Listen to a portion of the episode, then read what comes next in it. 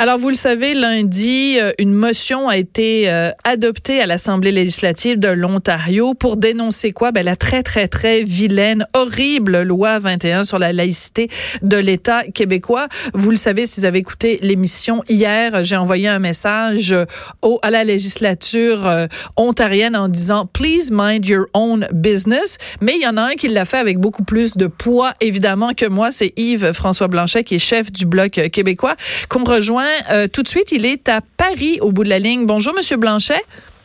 Bien, bonjour. Comment allez-vous? Ben moi je vais très bien. Bonjour, hi. Euh, qu'est-ce qui vous choque Qu'est-ce qui vous choque, Monsieur Blanchet, dans euh, cette motion adoptée par les députés de l'Ontario? Il y a une sacrée différence entre le gouvernement canadien qui pourrait dire, écoutez, le territoire québécois fait partie du territoire canadien, alors on est en désaccord, on aura une différence de vue là-dessus, et le gouvernement ontarien, dont c'est vraiment pas les torieuses d'affaires, qui a aucune juridiction au Québec, qui a rien à voir avec les affaires du Québec. Dans la meilleure des cas, c'est un partenaire commercial. On participe un peu à des institutions communes, mais le Québec ne dit pas aux autres provinces quoi faire en termes de législation. Et les autres provinces ne peuvent pas dire au Québec quoi faire en termes législatifs. Ça n'a absolument aucun sens. Un Parlement qui vote contre la loi d'un autre Parlement. Euh, donc, évidemment, c'est ça a l'air d'une espèce de sparage politique pour se donner bonne bouche. Euh, et les motivations, je connais pas assez la politique intérieure de l'Ontario pour les analyser, mais c'est tellement illégitime et c'est tellement révélateur. C'est révélateur parce que c'est révélateur de quoi? plus en plus, c'est révélateur du fait que, euh, excusez de le dire en termes aussi crus, mais les Canadiens considèrent encore qu'ils sont les boss des Québécois. Les Canadiens pensent encore que lorsqu'ils sont pas d'accord avec les Québécois, ben les Québécois doivent mettre le genou à terre puis faire comme le Canada lui dit de faire, puis c'est tout parce qu'après tout, nous, we are Canada, puis vous autres, vous êtes Just Québec.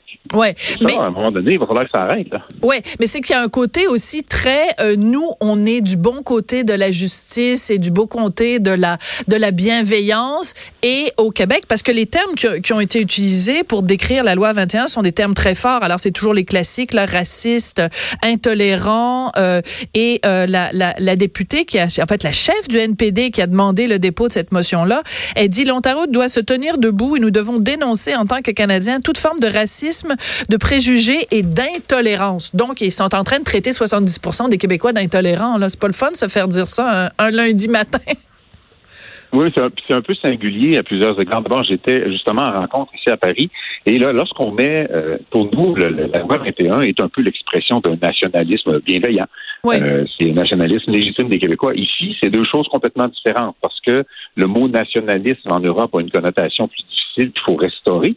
Mais pour, en France, la laïcité de l'État, la laïcité en général, est beaucoup plus intense, mais normalisée qu'elle ne l'est au Québec, tant et si bien que les institutions ici en France, qui n'est pas exactement un endroit sombre de culture, hein, les institutions ne comprennent même pas que euh, le Canada puisse s'opposer à une mesure aussi rudimentaire que celle de laïcité de l'État que le gouvernement du Québec a établie. Parce que c'est ça, c'est important de le mentionner. Si on compare la laïcité à la québécoise à la laïcité à la française, la laïcité, la loi 21 est beaucoup plus modérée. Premièrement, parce qu'elle s'applique pas à tous les employés de l'État. Deuxièmement, parce qu'elle a la fameuse clause grand-père. Et troisièmement, parce que elle ne vise que les employés de l'État. Elle vise pas les gens dans, dans, en France. Elle pas la vie civile. Voilà. Quelqu'un qui est dans l'exercice d'une fonction en autorité de l'État ne se, se voit dire qu'il ne peut pas, même involontairement, utiliser sa fonction pour faire la promotion à la limite, mm. d'une préférence religieuse ou politique ou euh, quelconque. Euh, tandis que ici en France, il existe des éléments qui, nous, au Québec, nous choqueraient davantage. Il y a des restrictions sur le port de signes religieux dans l'espace civil. Oui. ça, c'est complètement autre chose. Nous, dans la classe, le professeur peut se faire dire qu'il n'y a pas le droit de porter un signe religieux, mais cette interdiction-là ne s'étend pas jusqu'aux élèves. Mhm. Et lorsque les premières formes de la loi, de loi ou de projet sur la laïcité étaient venues, je me rappelle bien, j'y étais, le Parti québécois avait été battu sur ça, essentiellement parce que les adversaires avaient réussi à convaincre l'opinion publique qu'on allait empêcher les citoyens de porter des signes religieux dans la rue.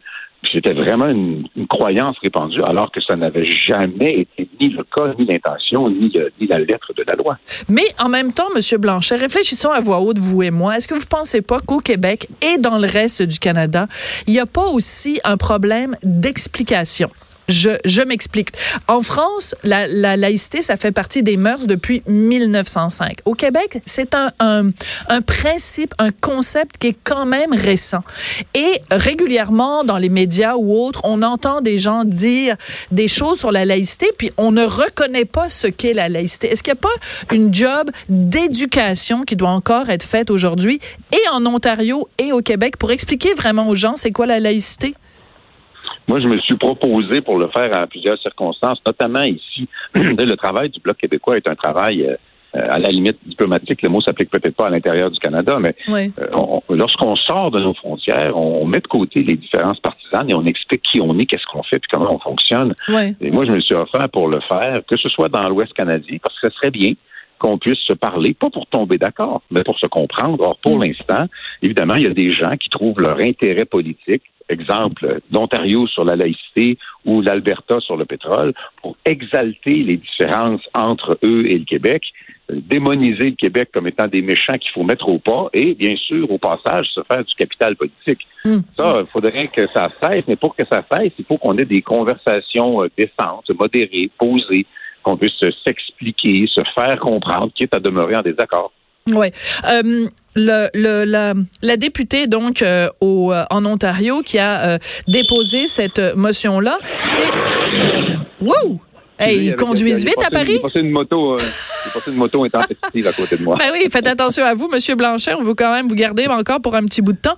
Euh, donc, c'est la chef du NPD. Est-ce que c'est pas un hasard? Bon, c'est évidemment le, le, NPD provincial, le, le NPD de l'Ontario, mais c'est pas un hasard quand même parce qu'on sait toutes les réticences que Jacques Meeting, qui est chef du NPD pour le, le Canada, euh, toutes les réticences que lui avait par rapport à la loi 21 et en plus le fait que lui-même porte un signe religieux.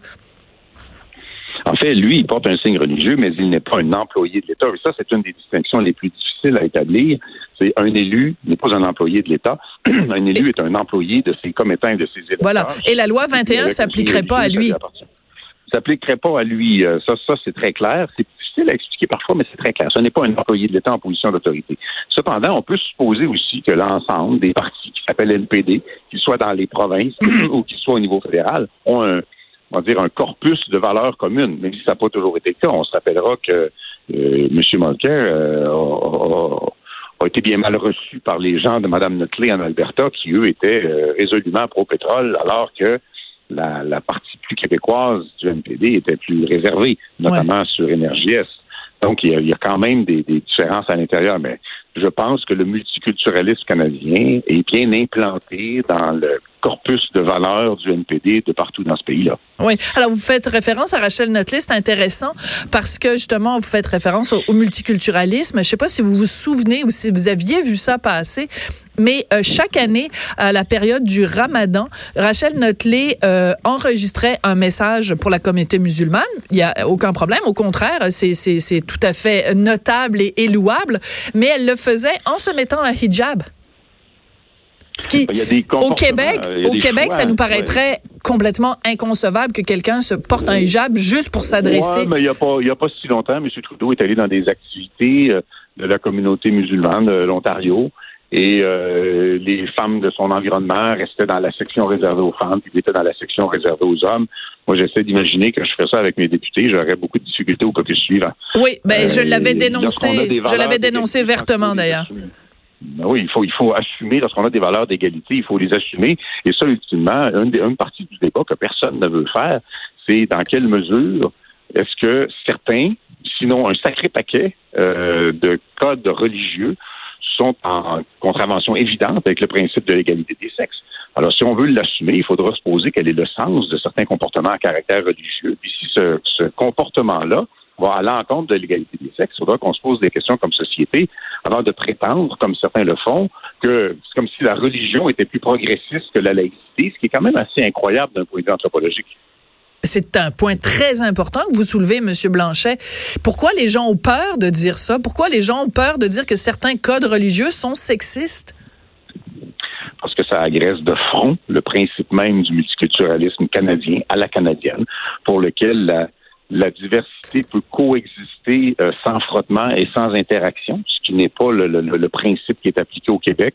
Au Canada, comme aux États-Unis, ils peuvent assumer qu'à terme, la, convergence linguistique autour de l'anglais va amener tout le monde à un minimum d'intégration. Puis au-delà de ça, chacun ce qu'il veut. Au Québec, on a une tradition qui est différente compte tenu de l'histoire de notre société. Quand la laïcité a commencé à être l'objet d'un débat au Québec, on est en pleine révolution tranquille. On est en train de dire essentiellement à l'Église catholique de quitter la gestion des, mm-hmm. du système de santé, de quitter la gestion du système d'éducation au Québec. C'est complètement une autre dynamique et c'est beaucoup plus tard qu'une diversité de ces religieux est apparue et a mis au défi ce qu'on avait établi comme étant un principe de laïcité qui ne suffisait plus. Mais le Canada et les États-Unis vivent ça d'une façon complètement différente avec leurs propres difficultés. D'ailleurs, ça leur donnerait une belle occasion d'aller regarder comment ils gèrent leurs propres affaires, leurs propres tensions à Toronto avant de nous faire la morale. Oui, absolument. Mais vous dites que c'est euh, le multiculturalisme des gens à l'extérieur du Québec, mais au Québec, c'est des voix qu'on entend aussi, des gens qui disent que la loi 21, euh, on se le cachera pas, ça vise juste les femmes musulmanes et que bon, il y, a tout un, portrait comme ça. Il y a des féministes qui défendent euh, le voile. Manon, euh, Manon, c'est pas, voyons, la, la chef du de la fédération des femmes du Québec. Il y a, y y a Madame Bouchard, Gabrielle, il y a pas une semaine ou deux encourageait les femmes à porter euh, le voile pour s'opposer à la loi 21. Qu'est-ce que vous pensez de toutes ces femmes-là qui euh, ne voient pas dans certains codes religieux euh, une, un signe d'inégalité homme-femme? En fait, c'est l'exercice très théorique d'analyser ça, c'est une chose. Après ça, moi, je commencerai pas à pointer des gens un par un en disant que toi tu crois librement, euh, je suis pas d'accord. On doit individuellement, si une femme décide de porter un signe religieux, ben en même temps je suis concerné, ça lui appartient à elle personnellement. Ça m'empêchera pas de faire comme analyse le constat qu'il n'est pas exact que les religions sont de façon générale porteuses de valeurs d'égalité entre les sexes. Mais c'est c'est des valeurs qui peuvent ultimement rester très, très, très individuelles. Mais les valeurs individuelles de ces gens-là ne doivent pas être une contrainte pour l'État québécois de mettre en place une loi sur la laïcité de l'État ou sur le port de signes religieux pour les gens qui sont en autorité. Mais outre ça, je suis le premier à respecter mm. euh, à l'extérieur de ce cadre-là, dans leur vie civile, les choix des gens en matière de religion, de port de signes religieux ou de langue parlée à la maison. Ça leur appartient, ça n'appartient pas à l'ensemble de la société. Mais, mais scientifiquement, au niveau sociologique ou anthropologique, on peut faire cette analyse-là. D'accord. Euh, quelques questions en rafale, si vous le voulez bien. Euh, on entend beaucoup parler depuis, euh, mettons, 24-48 heures de la possibilité que Guy Nantel se présente à la chefferie du PQ. Euh, vous en pensez quoi? J'en pense euh, officiellement rien du tout parce que je me mêle, je me retiens, je me pile sur la langue et je ne me mêle pas de politique à niveau de l'Assemblée nationale du Québec, qui demande souvent une grande discipline parce que j'y ai des amis. Euh, maintenant, euh, toute participation à l'exercice démocratique de qui que ce soit est toujours souhaitable. Ça crée de la diversité dans les idées. Après ça, les gens ont davantage de choix, parmi lesquels, en effet, faire leur propre choix. Oh, je vous trouve, euh, je vous trouve un peu langue de bois, Monsieur Blanchet, là. Ah oui, oui, sur celle-là, sur celle-là, je l'ai été, mais je ne me prononcerai pas sur les vertus de Guy à la direction du Parti québécois. Ça appartient aux gens du Parti québécois qui s'expriment au sein du Parti québécois. Moi, en m'en allant à Ottawa, j'ai dû, en toute légitimité, renoncer à cet aspect-là de, de, de, ma vie politique. Sans ça, je passerais ma vie à me faire demander mon opinion sur la dernière phrase d'un député de la coalition Avenir Québec sur les vêtements de Catherine Dorion. Oui, c'est ça. Ben, parce que c'était ma prochaine question. Ben non, c'est pas vrai. J'allais pas vous poser de questions sur les vêtements de Catherine Dorion. Euh, en rafale, une autre question euh, d'un sondage léger dont les résultats sont dans le journal euh, ce matin. Euh, quand on demande aux gens qui ils vous verraient justement à la chefferie du PQ, vous récoltez quand même 13% de la faveur euh, populaire selon ce sondage. Vous en pensez quoi? Puis là, sortez-moi pas une réponse de politicien langue de bois, là. Une vraie réponse.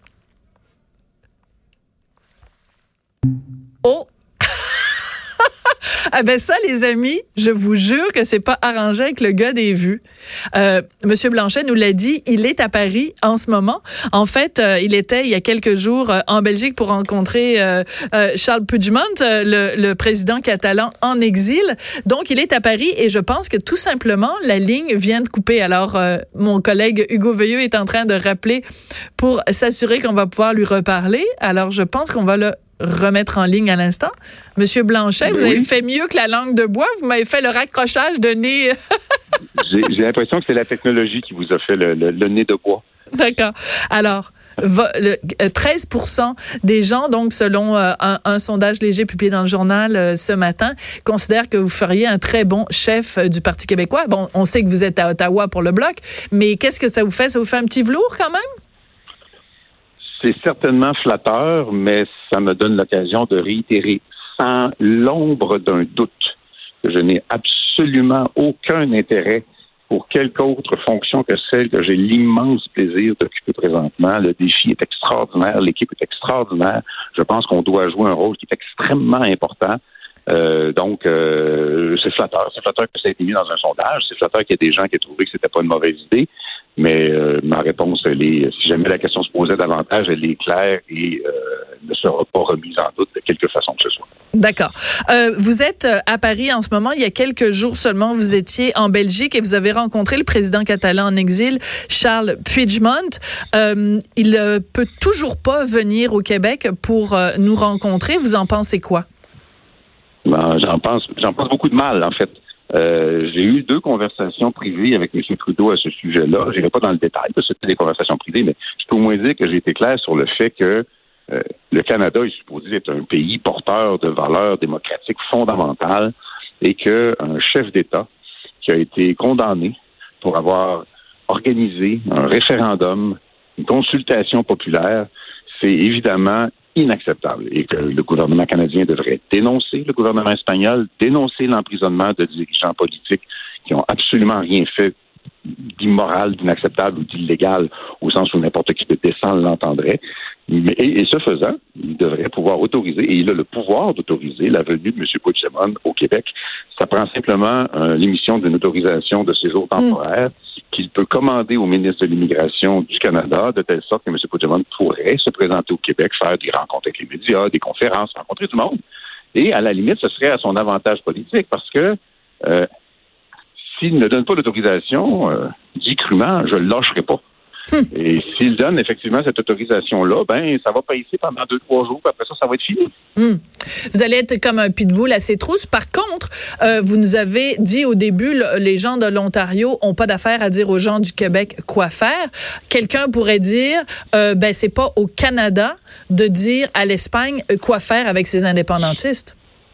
Ah, mais ça, ça, la nuance, elle est extrêmement intéressante. Moi, je suis le premier à dire que il ne m'appartient pas de dire aux Catalans, vous devriez être indépendants, ou aux Écossais, vous devriez être indépendants, ou aux Kurdes, vous devriez être indépendants. Mm Ça, j'ai pas le droit de le dire ça. Je peux constater ce qu'ils veulent ou ce qu'ils veulent pas, mais j'ai pas le droit de le dire ça. Par contre, j'ai le devoir de défendre le principe du droit à l'autodétermination. Parce que là, on est dans un principe qui est général, qui est fondamental, qui est fondateur des démocraties occidentales, qui est fondateur de l'Europe. Le droit à l'autodétermination, c'est une nation, c'est un peuple qui fait ses propres choix pour lui-même et d'aller à l'encontre de ça, c'est pas une question de politique interne, c'est une question de principe et de valeur. Oui, mais la Constitution espagnole, la Constitution espagnole ne permet pas ça. Ça, c'est la blague la plus extraordinaire de tout le débat. Il suffit qu'une constitution ait été adoptée par un groupe plus nombreux que l'autre ou que la constitution ait été adoptée par un conquérant, dans lequel cas la constitution va bien sûr ne pas favoriser l'émergence des nationalismes ou des volontés souverainistes d'une gang ou de l'autre. Alors, n'importe qui qui est majoritaire fait voter sa constitution, puis à partir de maintenant, sa volonté d'indépendance ou mm. d'autodétermination devient illégale. Ça n'a évidemment aucun sens. C'est un, un déni complet du principe de démocratie. Euh, l'histoire entre la Catalogne et l'Espagne est marquée d'assez nombreux affrontements unilatéraux. La dernière fois que la Catalogne a été indépendante, c'est au début des années 30 et le président catalan a été assassiné par les premiers mm. franquistes. Est-ce que la raison pour laquelle Justin Trudeau ne veut pas laisser rentrer M. Puigdemont au Canada, c'est que s'il rentre, il va venir ici au Québec et que euh, M. Trudeau craint que ça ne crée une résurgence des velléités indépendantistes du Québec?